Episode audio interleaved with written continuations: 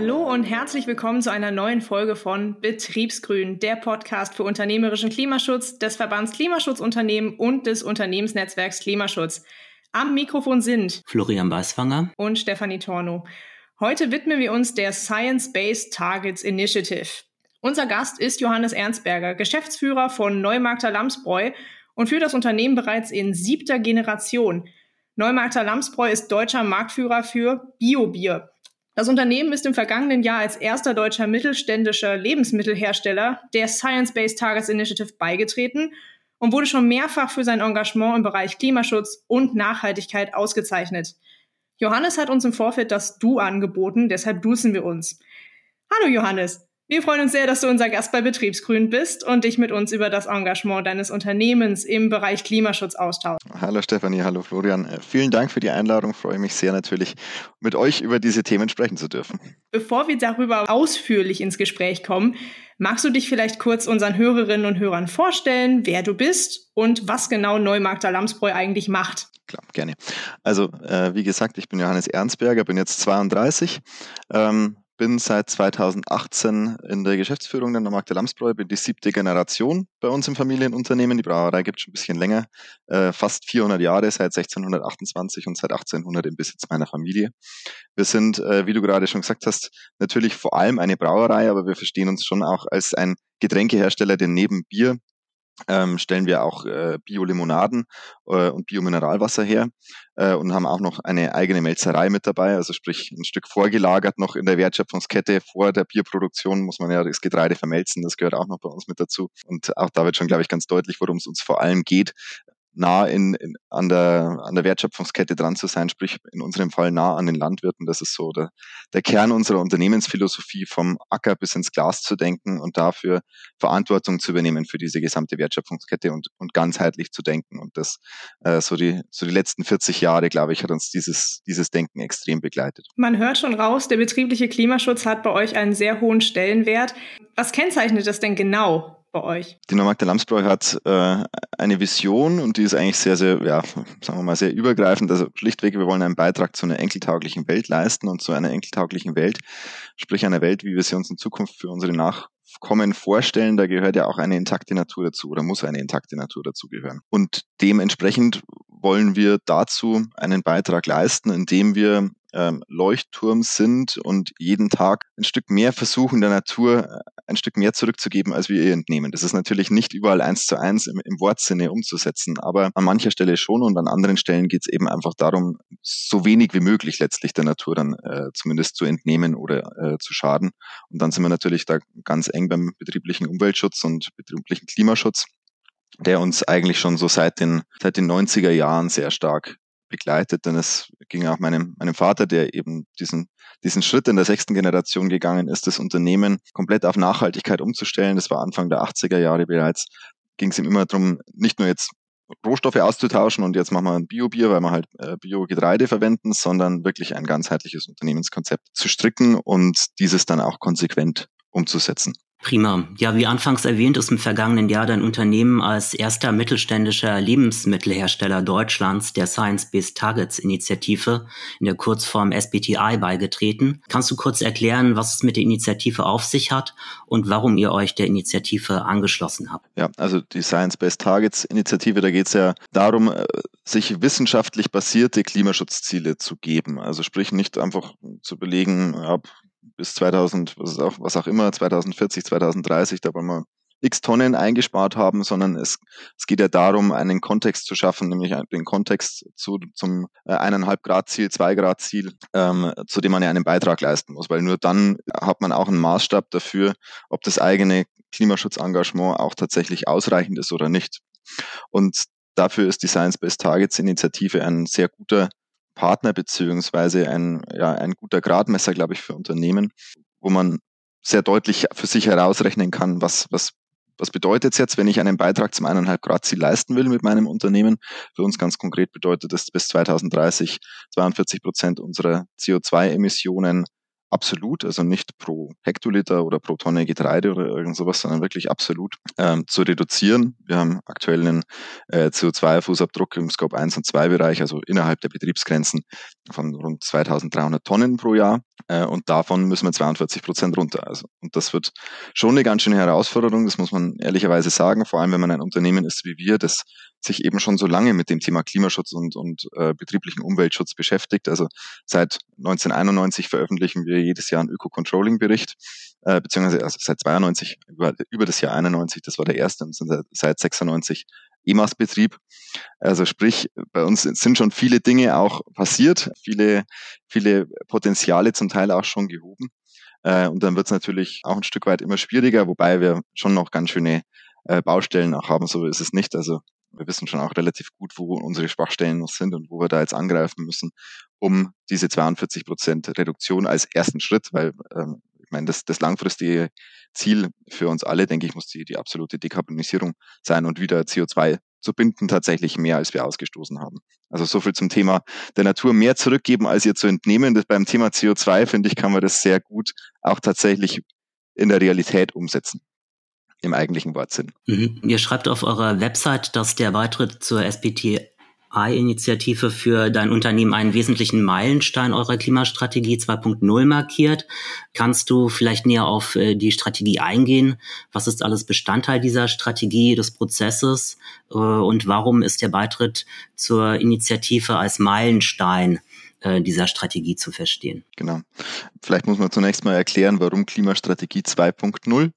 Ähm, dieses 2.0 kommt letztlich daher, dass wir bereits 2012 für uns eigentlich die erste Klimastrategie entwickelt haben, damals auch mit einem Partner aus der Wissenschaft aber eben nicht in dem Kontext, wie ich es gerade gesagt habe, sondern wir haben uns da ein Ziel gesetzt, bis 2025 wollen wir 11.500 Tonnen CO2 eingespart haben. So, aber äh, letztlich kann ich da nicht dran greifen, ist das jetzt genug? Ist es zu viel? Ist es zu wenig? Also zu viel kann es eh nicht sein, aber ähm, es ist nicht, nicht greifbar gewesen, ob das jetzt äh, im Kontext des globalen Klimaschutzes eigentlich eine ausreichende Maßnahme ist und ein ausreichender Beitrag unseres Unternehmens oder nicht. Und deswegen haben wir uns diesem äh, Projekt der Klimaschutzunternehmen angeschlossen und in, in dem Rahmen äh, unsere Klimastrategie 2.0 entwickelt, zusammen mit der Uni Kassel. Und wenn ich eine Klimastrategie entwickeln möchte, muss ich natürlich den Status quo äh, abbilden. Das tun wir schon seit langem, ja, dass wir äh, unsere betrieblichen CO2-Emissionen oder Klimagasemissionen äh, ermitteln und bilanzieren selbst. Aber äh, ich brauche dann ja äh, zunächst ein Ziel. Das ist das, was das, das die SBTI vorgibt, die 42 Prozent. Wenn ich, wenn ich eine Strategie habe, brauche ich auch ein Ziel, das ich damit verfolgen will. Und dann brauche ich Maßnahmen. Und deswegen der erste Meilenstein, der wichtige, diese Zielsetzung und dann jetzt innerhalb des Projekts auch die, die Maßnahmenentwicklung und jetzt dann in den Folgejahren natürlich die Maßnahmenumsetzung. Genau, jetzt erwähnst du gerade das Projekt, also für den Hintergrund für unsere Hörerinnen und Hörer, das ist das äh, Projekt Wege zum klimaneutralen Unternehmen des Verbands äh, Klimaschutzunternehmen und äh, des Fachgebiets umweltgerechte Produkte und Prozesse der Universität Kassel.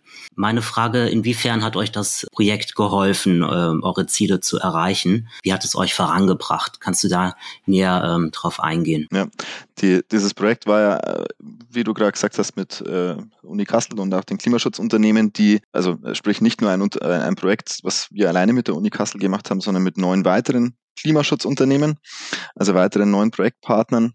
Und muss auch ganz klar sagen, ohne diese fachliche Unterstützung wäre es uns sehr viel schwerer gefallen, diese Klimastrategie so zu entwickeln, wie wir es jetzt gerade getan haben, weil letztlich, letztlich habe ich zwei großen, zwei große Mehrwerte. Wir hatten es jetzt erst kürzlich dazu wieder im Unternehmen äh, aus diesem Projekt mitnehmen können. Zum einen war es das Thema Wissen und Wissensvermittlung, äh, wo man einfach äh, schon, die, die Wissenschaftler sind da einfach näher dran natürlich als wir, als die betrieblichen Praktiker äh, und haben, sind, sitzen da an der ersten Quelle und auch die Klimaschutzunternehmen natürlich politisch sehr nah an dem, am Zahn der Zeit, so könnte man es nennen, äh, was auch die entsprechenden äh, COPs äh, so hervorgebracht haben und wie die Entwicklungen auch im Bereich Kompensationsmarkt und so weiter, all diese Dinge, da hätten wir uns wahrscheinlich alleine sehr schwer getan, überhaupt an die nötigen Informationen zu kommen. Das ist so das eine und dann natürlich aber auch die, die äh, tatsächlich intensive Unterstützung durch die Mitarbeiterinnen und Mitarbeiter der Uni Kassel, die mit uns gemeinsam sehr detailliert ja analysiert haben, wo sind bei uns anhand unserer Lastprofile, äh, wo sind bei uns welche Potenziale noch zu heben, dass, dass wir die große Baustelle haben, unsere betriebliche Wärmeversorgung. Und wir brauchen sehr viel Wärme als Melzerei und Brauerei, dass wir da umstellen müssen, dass wir eine Substitution vom, vom fossilen Erdgas äh, schaffen müssen und dass wir natürlich auch als zweiten Baustein äh, Energieeffizienzmaßnahmen weitere umsetzen müssen. Das, das war, denke ich, von vornherein schon klar. Aber die große Frage ist ja, wie schaffe ich das? Wie komme ich überhaupt von diesem, vom Erdgas weg? Ähm, gerade wenn ich ein Betrieb bin, der saisonale Spitzen hat, also der nicht über das Jahr verteilt gleich viel Energie benötigt, der mit Dreischichtbetrieb arbeitet, also sprich Sonnenenergie äh, ist nun mal nur tagsüber verfügbar. Wie gehe ich dann äh, in der Nacht mit äh, hohen Energiespitzen um? Wie kann ich da mit entsprechenden Pufferspeichern arbeiten? Und zum Schluss muss es sich natürlich aber auch immer rechnen. Also das war mit immer ein Faktor, den die Uni Kassel auch gut mit einbezogen hat. Dieses Thema Stichwort CO2-Vermeidungskosten. Also mit welcher Investition, sei es in Solarthermie, in Photovoltaik, Hackschnitzel, was auch immer, E-Kessel, wie rechnet sich da die CO2 Einsparung. Weil zum Schluss sind, tun wir natürlich sehr vieles aus Überzeugung, aber selbst bei uns äh, ist natürlich eine Investition, die, die sich in 50 Jahren rechnet, äh, schwierig. das muss man bei aller Überzeugung und, und Idealismus dann äh, ist leider die betriebliche Realität natürlich auch ein Stück weit äh, ja, ökonomisch getrieben, so muss man schon sagen. Alles klar. Ja, kommen wir nun auf die Kompensation zu sprechen. Auch dein äh, Unternehmen verfolgt Maßnahmen der Kompensation. Also CO2, was nicht reduziert oder substituiert werden kann, muss ausgeglichen werden.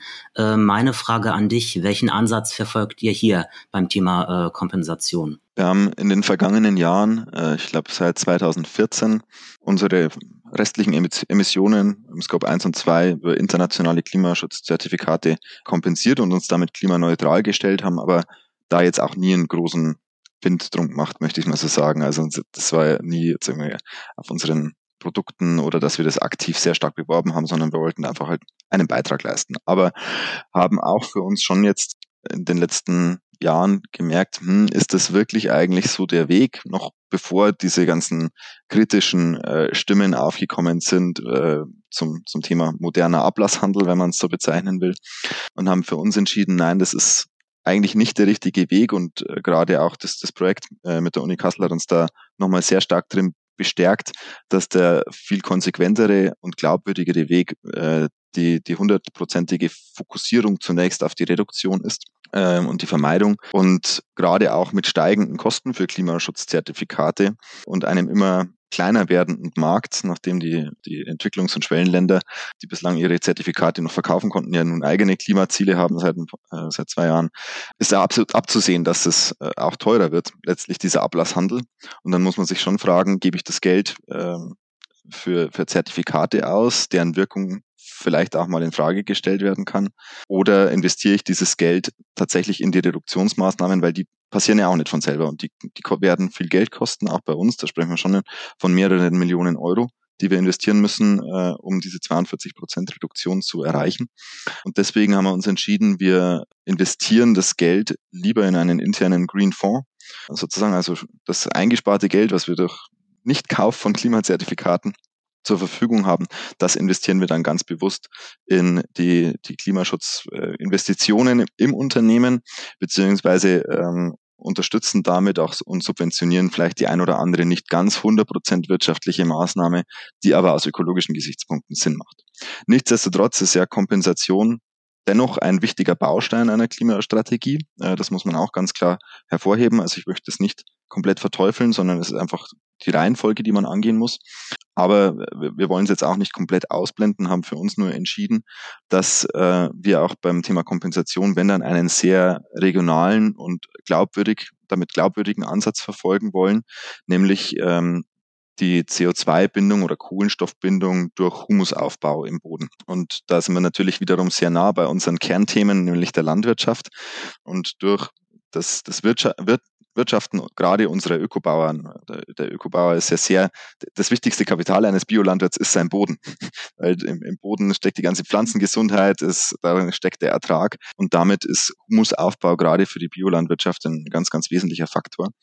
Und da haben wir jetzt eben beschlossen, dass wir lieber, wenn dann, sogenannte Humus-Zertifikate äh, da rein investieren. Das sind jetzt zwar keine Zertifikate, mit denen ich mich in irgendeiner Form klimaneutral stellen kann, sondern letztendlich äh, sind es, ist es ein Beleg dafür, dass Humus aufgebaut wurde und damit Kohlenstoff im Boden gebunden wurde und damit aber noch viele weitere positive Effekte einhergehen mit dem Humusaufbau. Also es geht nicht nur um die CO2-Bindung, sondern es geht auch um Themen, wie das ein guter Humusboden äh, wesentlich mehr Wasser aufnehmen kann und auch halten kann. Also sprich, bei den ganzen Starkregenereignissen, die wir jetzt durch den Klimawandel auch haben, sprich Starkregen und aber auch umgekehrt dann die Dürren im Sommer, ist das ein ganz, ganz wesentlicher Faktor für eine resilientere Landwirtschaft, aber auch insgesamt Gesellschaft, weil äh, wenn da wenn das Wasser nicht oberflächlich abfließt und damit Überschwemmungen verursacht, sondern vom Boden aufgenommen wird, haben wir auch gesamtgesellschaftlich was davon. Von daher sind solche Zertifikate äh, oder wie auch immer, oder Humusprämien oder man kann es nennen, wie man es mag, äh, auf der einen Seite nicht vergleichbar mit diesen internationalen Zertifikaten, weil eben auch nicht die Anrechenbarkeit direkt gegeben ist, aber sie sind ein ganz, ganz wesentlicher Beitrag von Unternehmen, um die Transformation der Landwirtschaft mit voranzutreiben und letztlich die, die gesellschaftlichen Funktionen, die Landwirte, egal ob jetzt konventionell oder öko, für uns übernehmen, mit zu unterstützen. Und dafür gibt es konkret auch Unternehmen, weil äh, die, äh, sagen wir so, jetzt bei uns ist es noch relativ nahe, dass wir an der landwirtschaftlichen Urproduktion dran sind aufgrund unserer Branche. Viele Unternehmen sind das ja aber nicht und dann ist es wichtig, dass es da Unternehmen gibt, die letztlich der, der Brückenbauer zwischen den Landwirten sind, die diese Nachhaltigkeitsleistungen erbringen durch Humusaufbau und die den Landwirten auch zum Teil da Wissen vermitteln und dann den Unternehmen, die diese, äh, diesen Humusaufbau unterstützen wollen und da arbeiten wir ganz konkret mit Positerra zusammen. Das ist genau so ein Unternehmen, das letztlich diese Nachhaltigkeitsleistungen vermittelt. Wir machen das auf betriebseigenen Grundstücken mit unseren Landwirten und von daher ein sehr schönes Projekt, weil auch gerade in der Kommunikation natürlich dann wieder nach außen äh, zum Kunden und so weiter direkt darstellbar. Also ich kann eine, eine Veranstaltung, eine Kundenveranstaltung bei dem Landwirt machen, kann mit dem eine Spatenprobe machen, dann zeigt er, was, was bedeutet es, Humus aufzubauen, was ist ein lebendiger Boden im Vergleich zu einem totgespritzten Mais-Monokulturackerboden. Und das ist Klimaschutz zum Anfassen, könnte man sagen. Äh, und aus meiner Sicht dann viel glaubwürdiger und äh, letztlich auch gewinnbringender fürs eigene Unternehmen in der Kundenkommunikation und so weiter, als jetzt ähm, irgendwelche internationalen Zertifikate zu kaufen und sich damit einen Begriff letztlich zu kaufen, mit dem man sich schmücken kann, mit dem aber eh kaum jemand was anfangen kann. Klimaneutralität. Was ist das? Das hat keiner definiert. Bis heute nicht. Ja, prima. Klingt sehr gut. Du hast jetzt äh, vorhin auch schon die Dokumentation äh, angesprochen. Also bereits im Jahr 1992 hat Neumarkt der Lamsbräu seine erste Ökobilanz veröffentlicht. Eure Nachhaltigkeitsberichte wurden auch schon mehrfach ausgezeichnet. Im vergangenen Jahr habt ihr euren Nachhaltigkeitsbericht um eine Gemeinwohlbilanz ergänzt. Warum habt ihr den Bericht erweitert und was steht überhaupt drin in dieser Gemeinwohlbilanz? Also wir berichten, wie du ja gerade schon gesagt hast, seit, seit vielen Jahren nach unterschiedlichen Berichtsstandards. Gibt es ja auch den äh, Berichtsstandard der Global Reporting Initiative, die, die da ein Standard für Nachhaltigkeitsberichterstattung sind. Und wir haben uns aber bewusst entschieden, zusätzlich auch in Zukunft nach dem Gemeinwohlberichtsstandard ähm, zu reporten. Denn egal welcher dieser Standards bringt immer ein Stück weit eine andere Sichtweise aufs Unternehmen, weil unterschiedlicher Fokus gesetzt wird. Und äh, die Gemeinwohlökonomie ist ja äh, nicht nur jetzt ein Berichtsstandard, sondern letztlich eine Bewegung, die das Wirtschaftssystem, das wir haben, ein Stück weit umkrempeln möchte und Erfolg nicht nur an den finanziellen Kennzahlen bemessen will, äh, sondern letztlich daran, was man für das Gemeinwohl leistet. Und ähm, Deswegen gibt es da auch eine richtige Bilanz sozusagen, äh, also ein, ein, wie ein Kennzahlensystem könnte man sagen, das äh, oder eine, eine Matrix, das zum einen äh, vier vier Dimensionen im Sinne der Werte berücksichtigt, nämlich Menschenwürde, Solidarität und Gerechtigkeit, ökologische Nachhaltigkeit und Transparenz und Mitbestimmung. Das sind die wesentlichen Werte, um die es äh, bei der Gemeinwohlökonomie geht. Und diese, dies, nach diesen Werten muss man reporten, wie man Menschenwürde in der Lieferkette beispielsweise, bei den Mitarbeitenden, im gesellschaftlichen Umfeld mit Kunden und Kundinnen umsetzt, also sprich mit allen Anspruchsgruppen, die man so hat. Und das ist einfach nochmal eine ganz andere Herangehensweise und insbesondere durch die, die Bepunktung, die zum Schluss in dieser Matrix für einen rauskommt, je nachdem, was man da alles tut, ist es für uns auch ein, ein tolles Benchmarking mit anderen äh, nachhaltig orientierten Unternehmen, wo man dann einfach mal vergleichen kann, so ganz grob, was, was machen, wo sind denn die gut und was machen die da eigentlich konkret? Also man muss ja nie das Rad neu erfinden, sondern man kann einfach bei, auch bei anderen mal abschauen und das ist, glaube ich, auch gerade bei uns in der Nachhaltigkeitsbranche ja sehr erwünscht, dass äh, geteiltes Butterbrot ist halbes Butterbrot, geteiltes Wissen ist doppeltes Wissen, sagt mein Papa immer so schön. Und ich glaube, das zählt da ganz gut, gerade im Sinne letztlich einer zukunftsfähigen, enkeltauglichen Welt. Ich muss sagen, ich bin wahnsinnig beeindruckt von dem, was ihr alles so macht. So also alleine Berichte nach unterschiedlichen Standards. Ihr habt einen eigenen Fonds, ihr habt ein Forum für Nachhaltigkeit, ihr habt einen eigenen Preis für Nachhaltigkeit. Und dann habt ihr halt auch noch in, im Hauptberuf tatsächlich das, was ihr dann noch halt macht, nämlich Getränke. Wie? Also da stellt sich echt so die Frage, ihr habt ja auch nur 24 Stunden. Wie macht ihr das? Ich bin tatsächlich auch äh, kürzlich erst gefragt worden, äh, ob ich denn auch äh, noch in der Brauerei bin oder ob ich nur irgendwo anders auf anderen Veranstaltungen rumhüpf. Äh, nee, also wir haben schon noch hauptsächlich unser, unser Kerngeschäft auch zu tun und das, äh, aber all diese ähm, dieses Engagement funktioniert natürlich nur, wenn es nicht auf, auf rein meinen Schultern beispielsweise lastet oder auf einzelnen Schultern, sondern wenn es von einem großen Team getragen wird. Und die, ja, das, das funktioniert bei uns deswegen gut, weil auf der einen Seite wir ein doch recht gut besetztes Nachhaltigkeitsmanagement-Team haben. Also wir haben alleine mittlerweile sechs Personen, die da arbeiten, jetzt nicht alle in Vollzeit, aber und sich den, äh, den unterschiedlichen Nachhaltigkeitsthemen widmen, unter anderem eben auch ein, eine Stelle allein für das Thema Klimaschutz. Von daher ist da äh, schon absolute Expertise auch vorhanden und natürlich auch gewisse Ressourcen. Aber auch die alleine könnten diese Themen nicht so vorantreiben. Deswegen ist es auch wichtig, natürlich insbesondere Führungskräfte mitzunehmen, aber auch die restlichen Mitarbeiter. Weil, wie gesagt, alleine vorne weggehen und nur ziehen funktioniert nicht. Man muss gemeinsam schieben. das ist der bessere, bessere bildliche Ausdruck dafür, glaube ich. Da hast du eigentlich schon so ein bisschen was zu meiner nächsten Frage vorweggenommen. Ich hätte dich jetzt nämlich eigentlich gerne gefragt, was trägst du jetzt eigentlich als Geschäftsführer dazu bei, ja. dass halt der betriebliche Klimaschutz bei euch gelebte Praxis ist? Das hast du ja schon teilweise mit angesprochen.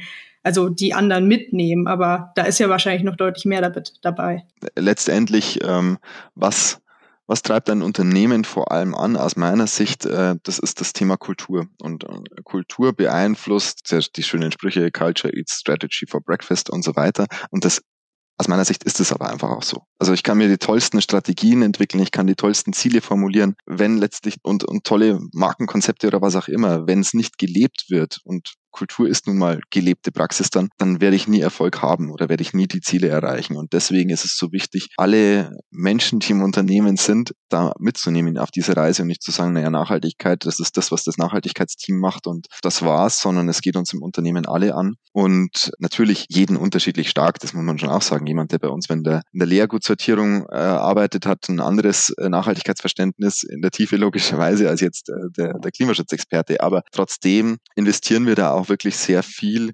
Zeit, gemeinsam mit den Mitarbeitenden uns diesen Themen immer wieder zu nähern und da Bewusstsein zu schaffen, sei es durch sogenannte Strategiewerkstätten, die wir gemacht haben im Rahmen unseres wir unseren Unternehmensleitbild 2021 überarbeitet hatten, haben wir alle Mitarbeiter da mitgenommen, was bedeutet eigentlich eine enkeltaugliche Welt, was bedeutet es der Natur mehr zurückzugeben, als ihr zu entnehmen?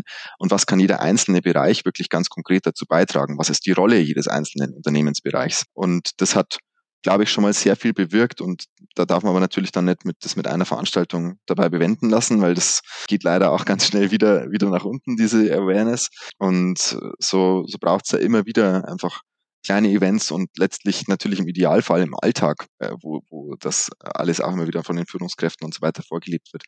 Es ist knallharte Arbeit auch, muss man auch ehrlicherweise sagen, weil es solche Themen ja im Bewusstsein zu halten und auch im, im Alltag ständig zu leben, ist auch für uns, obwohl wir es so lange schon tun, nicht, nicht jetzt mit einem Fingerschnipp getan, sondern es braucht schon immer wieder auch die ganz konkrete Überlegung, wie können wir es jetzt wieder auf eine andere Art und Weise äh, den Mitarbeitern näher bringen und wie können wir vor allem nicht nur das im Sinne jetzt eines Fachvortrags oder so, sondern wie können wir, wir wirklich involvieren und begeistern, weil begeistern ist ein wesentlicher Baustein in unserer Mission. Neben dem Thema selbst der Natur mehr zurückzugeben als zu nehmen, ist das Thema andere begeistern für diesen Weg, den wir gehen, der zweite relevante Baustein, weil alleine werden wir nicht die Welt retten, sondern braucht es ganz, ganz viele und die werden wir nicht mitziehen können oder mitreißen können, wenn wir mit dem erhobenen Zeigefinger da sitzen und versuchen zu belehren und zu überzeugen mit ganz viel Argumenten und, und auf eine anstrengende Art und Weise, sondern es muss leicht gehen. Nachhaltigkeit muss leicht gehen, sonst macht man es nicht. Das leben wir, erleben wir ja täglich. Und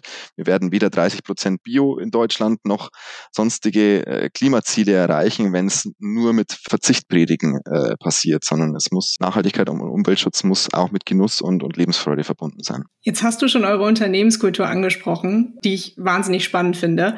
Natürlich treibt uns so in unserer Gesellschaft auch immer noch dieses große Thema Fachkräftemangel um. Ich habe jetzt letztens irgendwo eine Studie gesehen, dass halt auch gerade in der äh, Brauereibranche äh, Fachkräftemangel auch vorherrscht und daher so ein bisschen auch die Frage in die Richtung. Jetzt habt ihr natürlich dieses wahnsinnige Engagement. Ihr seid ja auch kommunikativ sehr breit aufgestellt. Also man sieht euch ja auch. Hat das dazu beigetragen, dass ihr vielleicht sogar etwas entspannter in diese Fachkräftelage gucken könnt, habt ihr genügend Fachkräfte? Ja, hat sich das irgendwie beeinflussen lassen? Beeinflusst das auch KundInnen beziehungsweise halt auch GeschäftspartnerInnen? Ich habe gesehen, ihr legt da ja auch einen großen Standard oder halt einen großen Wert drauf, dass halt auch die Lieferkette nachhaltig ist bei euch. Hat es alles irgendwie einen Einfluss darauf genommen? Ja, schon, definitiv. Also ich, ich würde jetzt nicht zu weit gehen und behaupten, äh, so toll kühn, dass wir nie ein Problem hätten, eine Stelle zu besetzen. Also das, das nicht, aber wir merken schon, dass wir Menschen anziehen, deren deren eigene Werte und Ideale den unseren sehr stark entsprechen und die im Zweifel sogar bereit sind, wir hatten erst kürzlich wieder das Beispiel, dass eine neue Mitarbeiterin, die vorher im Konzern gearbeitet hat, zu uns gekommen ist und auch bereit war, dann letztlich auf Gehalt zu verzichten, weil wir halt sagen, gesagt haben, okay, wir, wir können nicht ein Konzerngehalt bezahlen, das gibt einfach unsere Kostenstruktur nicht her. Und sie hat trotzdem gesagt, das ist, Geld ist ihr nicht das Wichtigere, sondern sie will lieber was Sinnvolles tun. Und das, da sieht sie die Möglichkeit bei uns. Und das ist natürlich schon ein Pfund, gerade als, als Mittelständler, der so im, im Dreieck Ingolstadt, Regensburg, äh, Nürnberg sitzt, wo ja auch durchaus viel Automobilzulieferindustrie und Industrie und so weiter sitzt, große Industrie, die gut bezahlt. Und da ist, ist das schon ein Pfund. Und von daher freut mich natürlich, wenn man da die, diese Bestätigung auch bekommt von, von neuen Mitarbeitern, dass genau das auch der Grund ist. Und da legen wir aber auch im Recruiting-Prozess und in Bewerbungsgesprächen extremen Wert drauf, dass wir das Thema Unternehmenswerte da sehr, sehr stark spielen, weil wir eben genau Menschen finden wollen, die zu uns passen und unsere, unsere Werte sind da so, so der Kleister, der uns eint oder der uns da verbindet irgendwo, so kann man es vielleicht ausdrücken. Und jetzt in Bezug auf äh, Kundinnen und Kunden und, und die Partner im Liefernetzwerk, da gibt es natürlich solche und solche. Also gibt ganz viele, äh, die wirklich äh, begeisternde Fans von uns sind auf beiden Seiten, also sowohl auf Lieferanten als auch auf Kundenseite. Und wenn ich jetzt von Kunden spreche, meine ich immer B2B zunächst, weil wir haben sehr wenig B2C-Geschäft. Also wir haben einen eigenen Getränkeabholmarkt hier in der, in der Brauerei und das ist eigentlich streng genommen unser einziges B2C-Geschäft zusammen mit einem Online-Shop. Und alles andere ist, da sind wir ja immer auf Absatzmittler, also sprich den Lebensmitteleinzelhandel oder den Getränkefachhandel angewiesen. Und da merkt man aber schon auch, dass äh, mit uns da nicht immer nur über Zahlen, sondern auch mal über Nachhaltigkeit gesprochen wird und dass das durchaus auch was wert ist, aber natürlich nicht bei jedem gleich. Das muss man leider so noch konstatieren, dass zum Schluss in den Jahresgesprächen dann manchmal vielleicht halt doch einfach die, die Konditionen und so weiter das, das Entscheidendere sind. Aber ähm, zum Schluss sprechen wir nicht nur darüber und das ist eigentlich das, das Wesentliche. Und auf der Lieferantenseite ist es schon ganz klar so, dass wir merken, in, in den Fällen, wo wir wirkliche Partner haben, mit denen wir auf Augenhöhe Partnerschaft leben und pflegen, so wie mit unseren, jetzt bei den Biobauern, die unsere Braurohstoffe anbauen, ist das natürlich ganz extrem. Mit denen arbeiten wir jetzt seit über 30 Jahren zusammen. Erzeugergemeinschaft mit mittlerweile über 180 Landwirten, wo wir fünf Jahresverträge haben, wo auch der Preis sich nicht am, am, Marktpreis orientiert, sondern letztlich daran, was braucht der Landwirt, was muss der verdienen, um seinen Hof auch enkeltauglich aufzustellen. Also sprich in dem Fall jetzt gemeint im Sinne von für die nächste Generation übernehmensfähig und dass es sich für die nächste Generation auch noch lohnt, so einen landwirtschaftlichen Betrieb zu führen. Und diese, diese langfristigen Partnerschaften, die, die geben einfach allen Seiten Stabilität. Und gemeinsam erreicht man dann letztlich auch wieder mehr äh, an, an Wirkung, sei es jetzt Thema wieder Klimaschutz, wenn wir dabei bleiben, Humusaufbau, das funktioniert natürlich nur, wenn wir die Landwirte auch entsprechend unterstützen, äh, sei es finanziell, sei es aber auch mit Wissen. Wir, wir veranstalten jedes Jahr ein sogenanntes EZEP-Seminar. Also EZEP ist unsere Erzeugergemeinschaft für ökologische Braurohstoffe, kurz EZEP, wo wir Wissen vermitteln, zum Teil eben zum Thema Humusaufbau, aber auch zu anderen Themen. Und nur in dieser Symbiose Hersteller und Landwirte ähm, kann dann auch ein bisschen bisschen mehr entstehen. Und diese Vernetzung von Wertschöpfungsketten und, und das auch als, als Netzwerk zu begreifen, also wo der EZ Bauer sich auch durchaus mal mit dem Zitronenbauer aus Sizilien, der unsere Zitronen für die äh, Fresh Lemon Now Limonaden und so weiter anbaut, das ist eigentlich die Art von Partnerschaft, die wir da leben wollen und wo wir so auch auch hier wieder ein Stück weit gemeinsam an dem Ziel enkeltaugliche Welt arbeiten. Und bei, bei diesen Partnerschaften, da merkt man dann auch, dass es, ja, also da können wir uns auch darauf verlassen und in Krisen, wie wir sie jetzt die, die letzten Jahre erlebt haben, ist es dann einfach ein Stück weit Stabilität für alle. An, an Stellen, wo wir nicht solche Partner haben bei den Lieferanten, keine Ahnung, im, Bereich Glas, Etiketten, wo auch immer, wo man sich natürlich eher den größeren Großkonzernen oder Oligopolisten äh, gegenüber sieht, da ist man dann eher machtlos, sagen wir es mal so. Da hat man dann auch mit, mit starken Preissteigerungen zu kämpfen und so weiter. Also das, da merkt man, die, die Partnerschaft wäre wünschenswert, wenn man an allen Stellen so hätte, funktioniert halt leider nicht überall. Es braucht auch das Verständnis für Nachhaltigkeit auf der anderen Seite. Dann käme direkt von meiner Seite die Frage, du hast es ja jetzt schon gesagt, es gibt halt auch ab und an ein paar Rückschläge. Woran merkst du denn konkret, dass sich betrieblicher Klimaschutz für dein Unternehmen auszahlt und ihr auf dem richtigen Weg in Richtung enkeltaugliche Zukunft seid? Ja, also konkret merke ich es natürlich schon, dass wir allein, wenn man sich den Biermarkt ansieht, er schrumpft seit Jahren. Der, der deutsche Pro-Kopf-Verbrauch äh, ist dramatisch gesunken, mittlerweile von ehemals, ich glaube, wir sind mal ursprünglich von über 120 Litern gekommen auf äh, mittlerweile nur noch 90 äh, Liter. Jetzt kann ich immer noch sagen, es ist immer noch ganz schön viel pro Jahr, aber äh, natürlich, also Fakt ist einfach, die Branche schrumpft der Markt schrumpft und wir konnten es in den letzten zehn Jahren aufgrund unseres Engagements natürlich jetzt nicht für, nur für das Thema Klima, sondern insgesamt mit der gesamten Nachhaltigkeitspositionierung da schon sehr, sehr gut entwickeln und sehr positiv entwickeln. Und man merkt ja auch, die, die Menschen haben immer mehr Bewusstsein für das Thema Bio. Selbst jetzt in Zeiten natürlich, wo vielleicht der Geldbeutel mal ein bisschen Klammer ist, aufgrund von Inflation und so weiter, ähm, ist es nicht so, dass jetzt insgesamt weniger Bio gekauft wird, sondern dieses Bewusstsein, was man in der Corona-Zeit gerade im Jahr 2020 erlangt hat, ähm, das ist, glaube ich, schon nach wie vor da und äh, hoffe ich natürlich auch sehr, dass das jetzt nicht durch irgendwelche anderen Vorfälle oder ir irgendwelche verrückten Menschen, die meinen, in irgendwelche Länder einmarschieren zu müssen, noch weiter torpediert wird. Aber da da, da macht sich das natürlich ganz konkret unser Engagement auch messbar in Zahlen letztlich, wo wir doch, sagen wir, über Branchendurchschnitt unterwegs sind, merkbar und natürlich anhand der, der vielen Zuschriften und, und letztendlich dem Feedback, was wir auf verschiedensten Ebenen bekommen, sei es jetzt Preise, sei es aber einfach auch das direkte Kundenlob, was wir Tolles machen. Und ich bin jetzt niemand, äh, man sagt ja immer, Eigenlob stinkt, aber ein bisschen stolz darf man, glaube ich, ab und zu auch sein einfach. Auf jeden Fall.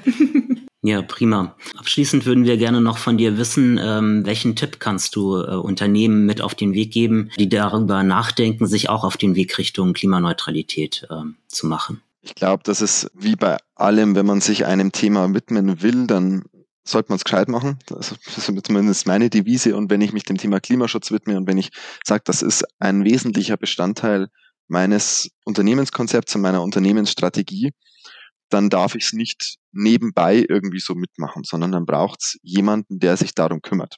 Und das kann man nicht nebenbei. Das kann weder ich als Geschäftsleitung noch sonst irgendjemand als Geschäftsführer nebenbei machen, sondern es braucht das Know-how im eigenen Haus. Das ist bei uns, glaube ich, der ganz wesentliche Erfolgsfaktor, dass wir da ähm, zwei Menschen haben, die, die ja sehr großes Know-how haben. Auf der einen Seite, äh, beziehungsweise eigentlich sogar drei, zwei im Nachhaltigkeitsmanagement, wo einer sich wirklich ausschließlich um dieses Thema kümmert, der auch die ganzen CO2-Bilanzierungen wirklich selbst macht. Also wir haben auch da die Datenhoheit in der eigenen Hand. Wir wissen, wie errechnen sich eigentlich die Zahlen. Das ist eine ganz, ganz wichtige Grundlage, weil nur dann kann ich verstehen, an welchen Hebeln ich ansetzen muss. Äh, wenn ich das jetzt von irgendeinem Institut mir meinen CO2-Fußabdruck errechnen lasse und das Ergebnis bekomme und dann weiß ich, ja, es sind jetzt 2000 Tonnen pro Jahr, wo, aber wo genau kommen sie her? Wie ist jetzt das tatsächlich errechnet und so weiter? Da, da ist man halt abhängig und hat auch nicht so viel Verständnis dafür. Das muss man einfach so sagen. Und auf der anderen Seite braucht es natürlich auch nicht nur das theoretische Verständnis, sondern es braucht auch jemanden, der das Wissen hat, äh, gerade im Energiebereich äh, die ganzen Umsetzungsmaßnahmen auch in die Realität umzusetzen. Da haben wir einen tollen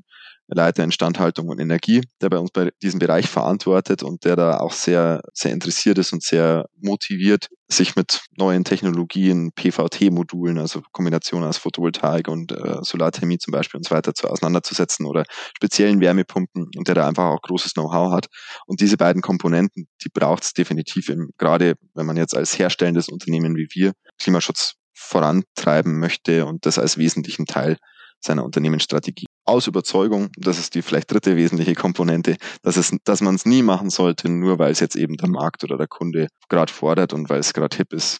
Da hat noch keine, noch nie eine Unternehmensstrategie, egal für was, glaube ich, funktioniert. Es muss immer die Überzeugung, die innere da sein dafür. Ja, auf jeden Fall. Ja, vielen Dank, äh, lieber Johannes, für die Beantwortung all unserer Fragen. Es hat uns äh, sehr viel Spaß gemacht, äh, sich mit dir über das Engagement deines Unternehmens im Bereich Klimaschutz auszutauschen. Vielen Dank, dass du heute unser Gast warst. Dankeschön. Danke. Sehr gerne. Vielen Dank, dass ich da sein durfte. Hat mir auch sehr viel Freude bereitet.